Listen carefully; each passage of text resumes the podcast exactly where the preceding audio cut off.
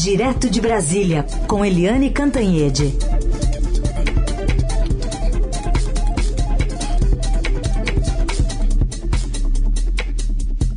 Oi, Eliane, bom dia. Bom dia, Heisen, bom dia, ouvintes. Bom, já já vamos ter a Carolina Ecolim, direto do Largo de São Francisco, no centro de São Paulo, mas vamos começar falando dessa eleição de Rosa Weber para presidir o Supremo. Pena que ela não vai ficar dois anos, né, Eliane? Porque vai ser colhida pela idade limite para se aposentar.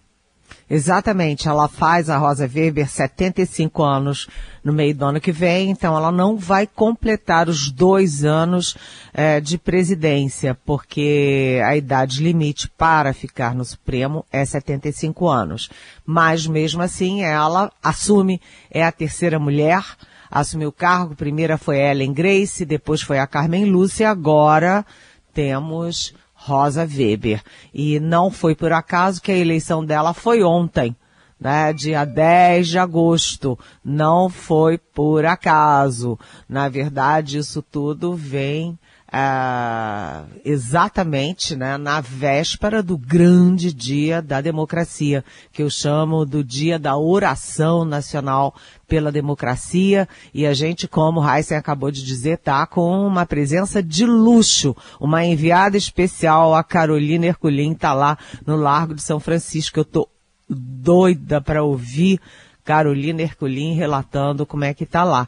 Uh, e, mas não é só lá não, é no país todo estão previstas manifestações. Então ontem a, a Rosa Weber tomou posse e ela falou claramente que é preciso serenidade nesses tempos tumultuados. Ela usou a expressão tumultuados. Deve ter pensado muito, refletido muito sobre que termos usar, mas usou adequadamente o termo serenidade, que é o recado interno para o Supremo, união, né, serenidade, né, ações, ações conjuntas, é, por exemplo, pró-democracia, e tempos tumultuados, que é um recado externo é. para o presidente Jair Bolsonaro, para os bolsonaristas, para essas provocações todas contra o Supremo, o próprio Supremo, o TSE, as urnas eletrônicas, as eleições e, portanto, a democracia.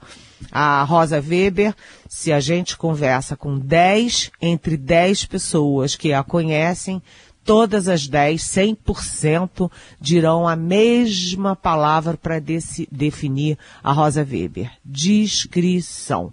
A gente tem ministro que fala muito, ministro que discursa muito, ministro que faz embate político, que dá entrevista, que vai para televisão.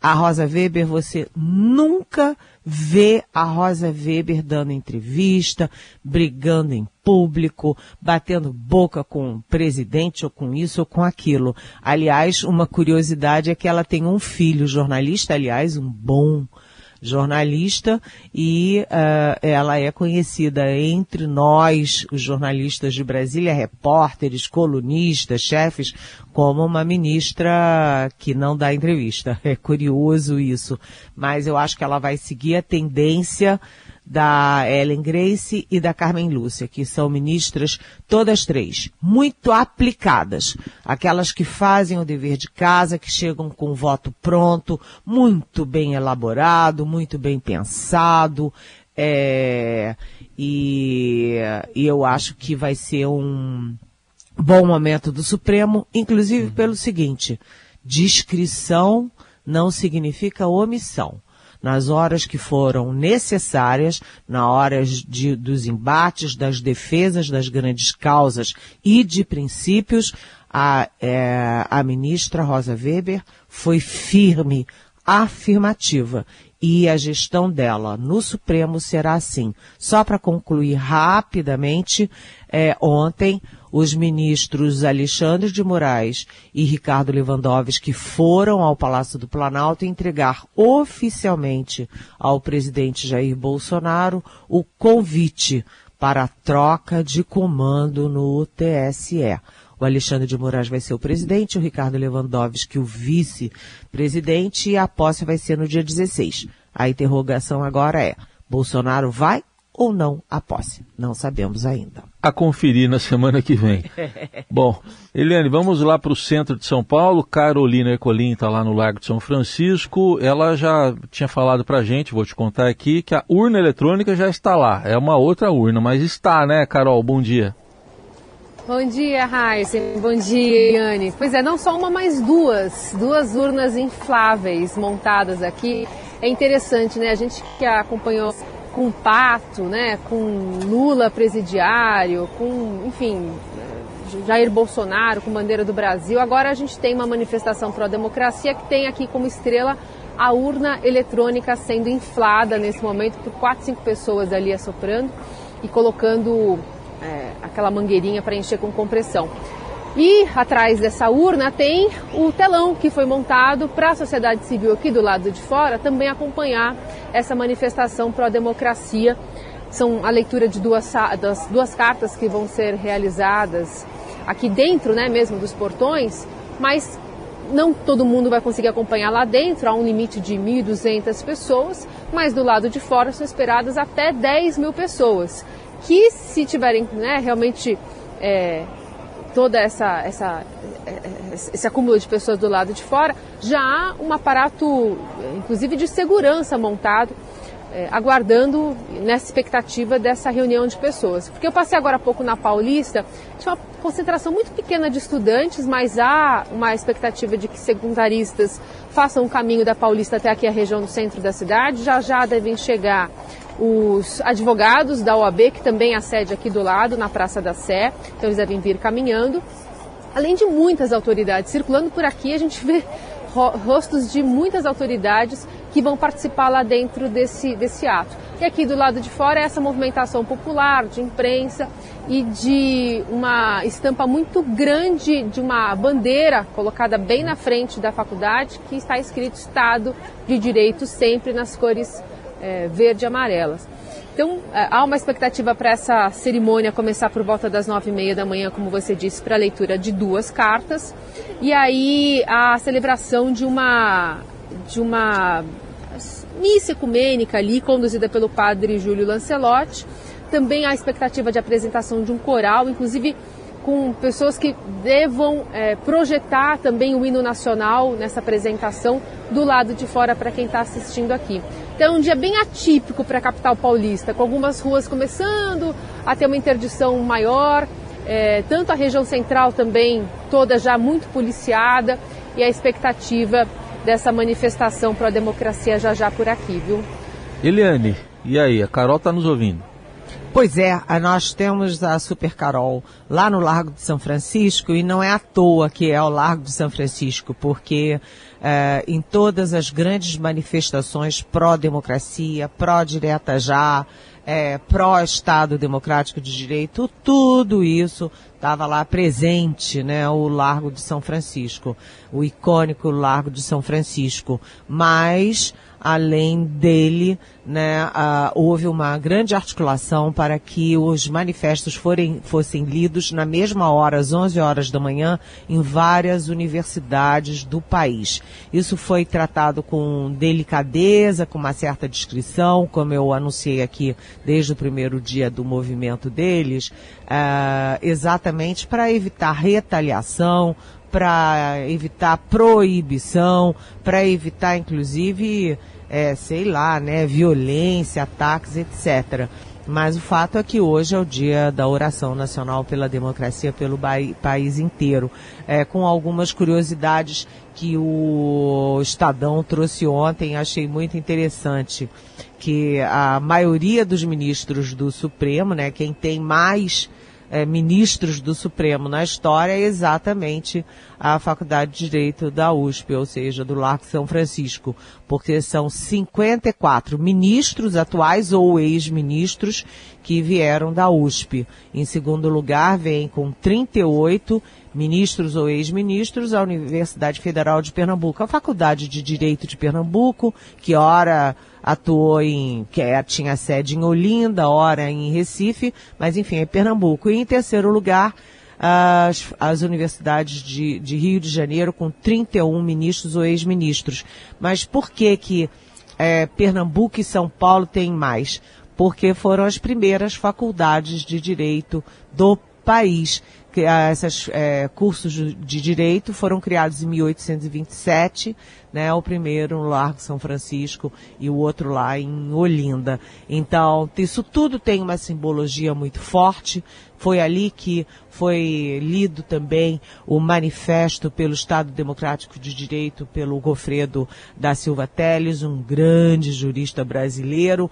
Ou seja, a, a sociedade brasileira está mobilizada pela democracia, pelas eleições, é, pelas urnas eletrônicas e eu diria mais, pela paz tem que parar, tem que impedir essa gente armada que sai atirando e matando as pessoas, né? Matando aniversariante que nunca viu na vida, é, matando o nosso campeão, super campeão, oito títulos é, de campeão mundial Uh, com um tiro na cabeça numa festa, tem que acabar com esse excesso de armas e com esse excesso de violência. Queremos paz, democracia, alegria, comida na mesa, né? E os brasileiros unidos pelo desenvolvimento, pela justiça social. É isso que é. a gente, de, do que se trata.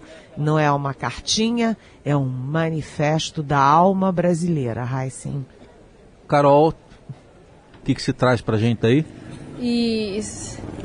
Eu, eu queria só é, exatamente falar dessas curiosidades que a Eliane está puxando aí, porque o cerimonial vai contar com uma pluralidade grande de vozes, né? Que eu acho que é, é uma das coisas que chamam a atenção nesse ato, até pela força que conseguiu arregimentar nessas últimas semanas, até com quase um milhão de assinaturas até agora, que é a diversidade. Então a gente vai ter, além da abertura, por exemplo, com o próprio reitor da USP, o Carlos Gilberto Carlotti, a gente depois vai ter a CUT se manifestando, a Frente Brasil Popular, a Uniafro, a Coalizão Negros por Direitos, depois os empresários, né, o, o da Clabin, o Horácio Laffer Pisa, é, enfim, é, é, são muitas frentes, é o Frente Povo Sem Medo, são muitos movimentos que vão acabar ganhando protagonismo nesse ato pela democracia aqui no, no centro da cidade. Uma outra coisa que o pessoal que estava comentando, que foi uma coincidência, né? Claro que tem é, é um, um, um, apelo hoje maior, que foi num dia 11 de agosto, lá em 92, que também é, serviu como uma fagulha para a queda do então presidente Collor.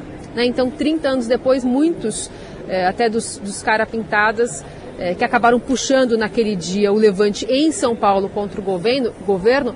Uma manifestação, inclusive, que começou no MASP e terminou aqui na Faculdade de, de Direito, até aqui o Largo de São Francisco, agora culmina em 2022 nessa leitura da Carta pela Democracia. Então são muitos movimentos, é, é, é, São Paulo pulsando, né, junto com a história do Brasil aqui no centro da cidade. Bem legal. Eliane, eu vou colocar para você ouvir também um trechinho do que disse o diretor da Faculdade de Direito da USP, o professor Celso Campilongo, para Carol e para mim mais cedo, uh, numa entrevista que a gente colocou no ar ali por volta das sete da manhã, sobre a tal cartinha assim tratada pelo presidente Bolsonaro. Vamos ouvir.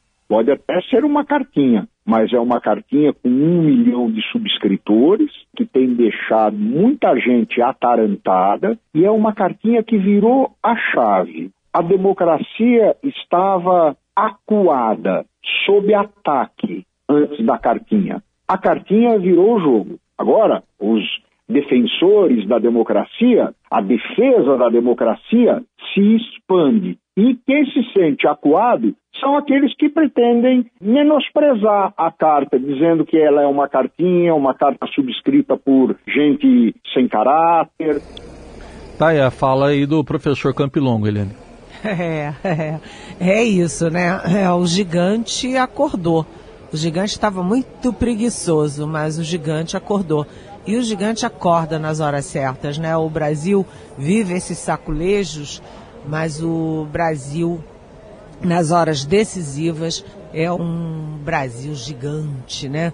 A gente saiu de uma ditadura militar de 20 anos sem um tiro, sem uma gota de sangue. É uma coisa que, é, sabe, é comovente a gente lembrar. Por quê? Porque teve uma união da esquerda, do centro, da direita, Né? Sair da, da ditadura não foi uma questão ideológica, foi uma questão democrática. E o movimento que a gente tem hoje também não é uma questão ideológica, é uma questão pela democracia. Então, a Carol citou Horácio Laffer Piva. Vocês não vão dizer, né? Olha, presidente Jair Bolsonaro, empresário, banqueiro, não são comunistas, tá? Nem são de esquerda. Aliás, tem muitas, tem milhares de militares e policiais assinando o, os manifestos. Sim. Porque militar também é patriótico, também é democrático e a gente sabe disso. É claro que uma é, militar da ativa não pode se manifestar, apesar dos militares bolsonaristas andarem se manifestando muito. Mas o que a gente tem hoje é o Brasil se levantando é, com muito caráter para defender a nossa democracia e o nosso futuro. É um movimento bonito e histórico, e assim como a gente que tem um pouquinho mais de idade lembra com tanta emoção das diretas já, a gente está lembrando, a gente vai lembrar, todos nós vamos lembrar daqui a 5, 10, 20 anos, ou o tempo que vivermos, como é bonita a festa da democracia, a oração nacional pela democracia. Análise política de Eliane Cantanhede, agora para falar de um risco do presidente Bolsonaro ser multado por aquela reunião com os embaixadores, Eliane. Pois é, é, foi uma decisão do Ministério Público Eleitoral, que é vinculado à PGR né, a Procuradoria-Geral da República. Logo, o procurador que assinou, que é o Paulo Augusto Gonê Branco, é vinculado ao procurador Augusto Aras. Então foi uma surpresa isso. E a decisão, a, a multa é com base na seguinte, é, campanha eleitoral antecipada. Na, no, no parecer do procurador, vice-procurador eleitoral, ele considera que o Bolsonaro usou os embaixadores estrangeiros para fazer campanha pela internet, aliás, pela internet e pelos canais oficiais do governo, pagos com dinheiro público. Tá bom. Bom, Outro assunto, vem cá, o ministro Paulo Guedes está querendo falar mal da França, está querendo não, já falou mal da França. A França é tão desimportante assim para nós, Eline? Pois é, né? É inacreditável isso. Tudo muito inacreditável. Espantoso. Incrível. O que, que é isso, minha gente? Acredite, se quiser.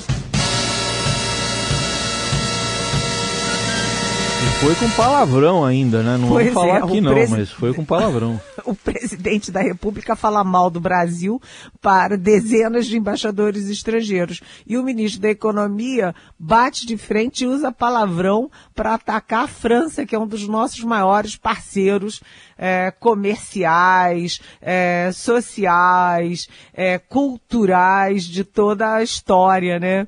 E aí o Paulo Guedes vai lá e tem uma reunião e diz o seguinte, olha aqui, olha, é, vocês estão reclamando aqui de queimada na Amazônia? Vocês não sabem nem cuidar do seu quarteirão aí, que deixam a Notre Dame pegar fogo, e diz que a França está se tornando irrelevante, porque uh, os negócios com o Brasil com França pularam de 2 bilhões de dólares para 7 bilhões, e com a China pularam de 2 para 120 bilhões.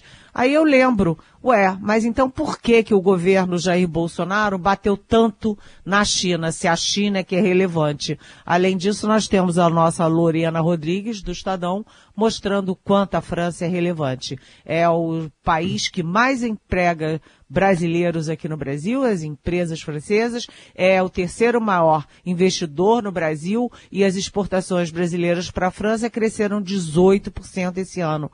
Nunca a França será irrelevante para o Brasil, até porque os nossos submarinos, inclusive o nosso é, submarino de propulsão nuclear, são todos dois projetos com a França. A França é um país irmão do Brasil, é. Para quem está curioso, o palavrão foi com F de França. Né? Deixa bem claro aqui, F de França. E nós, como você é um rapazinho bem comportado, Isso. eu sou uma mocinha Não de boa família, eu não repito palavrão não, tá? Nem eu, tô quieto aqui. Eliane, obrigado. Vamos acompanhar esse dia. Acho que vai ter muito para a gente falar amanhã também sobre esse dia importante, histórico de hoje. Até amanhã, então. Até amanhã, beijão, viva a democracia.